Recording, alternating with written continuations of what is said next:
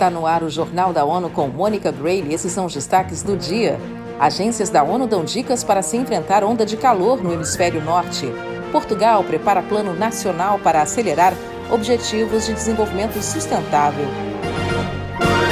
Várias agências das Nações Unidas estão acompanhando o impacto de temperaturas recordes em muitas regiões do hemisfério norte. Os especialistas recomendam que as pessoas se mantenham hidratadas, tentem se refrescar o máximo possível e sigam os alertas lançados por causa do calor extremo.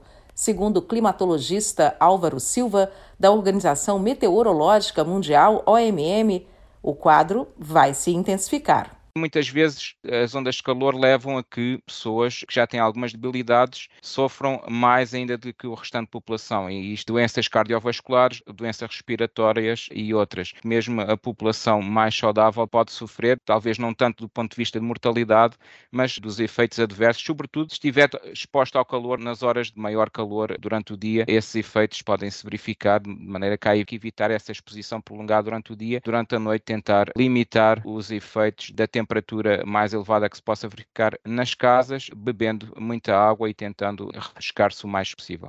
A OMM espera concluir nos próximos dois meses um estudo sobre a possível associação das ondas de calor com a mudança climática. Portugal prepara para esse segundo semestre do ano o lançamento de um plano de ação para acelerar o cumprimento dos Objetivos de Desenvolvimento Sustentável. O secretário de Estado da Presidência do Conselho de Ministros de Portugal, André Mos Caldas, apresentou a revisão nacional voluntária do país na ONU conseguindo definir metas nacionais que nos permitam aproximar das metas da Agenda 2030, conseguir eh, assegurar a coerência das políticas públicas para o desenvolvimento sustentável e o respectivo financiamento e melhorar a capacitação de todos os agentes eh, privados e públicos para a necessidade de cumprir esta agenda. Já o secretário de Estado dos Negócios Estrangeiros, Francisco André, aposta em parcerias para cumprir os ODSs. Por um lado, nós estamos a trabalhar para que o país atinja, nas suas políticas nacionais, estes Objetivos de Desenvolvimento Sustentável, portanto, maior compromisso com a preservação do meio ambiente, hum. com a criação de emprego, com a criação de ambições e expectativas para a juventude, com a igualdade de género mas também tra traz essas mesmas, uh, esse mesmo compromisso e essas ambições que temos a nível nacional para o campo externo, para as parcerias e para a cooperação com outros países. O encontro terminou nesse 19 de julho.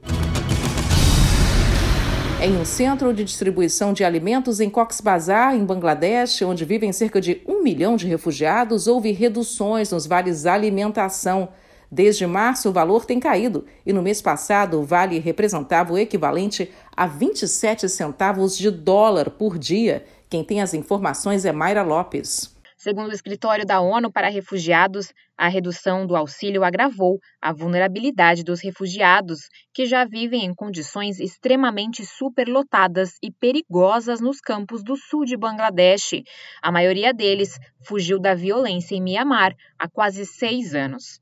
A assistência alimentar fornecida pelo Programa Mundial de Alimentos tem sido a única fonte confiável para atender a necessidades básicas de alimentos e nutrição, mas com a redução dos financiamentos, essa ajuda está sob pressão severa. Da ONU News em Nova York, Mayra Lopes. A ONU ainda avalia que no longo prazo vai ser necessário investir em educação, treinamento profissional para os refugiados. Como parte da agenda do Fórum Político de Alto Nível, os países de língua portuguesa, dois países participaram apresentando as suas revisões nacionais voluntárias: Portugal e Timor-Leste.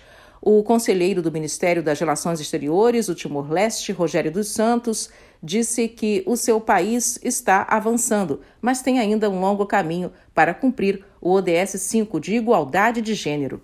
A violência doméstica deve ser, eh, deve ser apagada mas gradualmente nós temos que temos que olhar e temos que ver formas positivas para melhor prevenir, para melhor prevenir e, e para o futuro, se calhar, a gente tem que é, erradicar, erradicar a violência doméstica.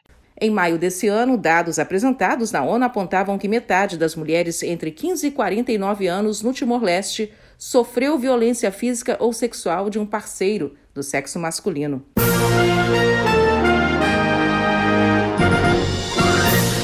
Este foi o Jornal da ONU. Mais informações na nossa página news.un.org/pt e nas nossas redes sociais. Siga a gente no Twitter, arroba ONU News.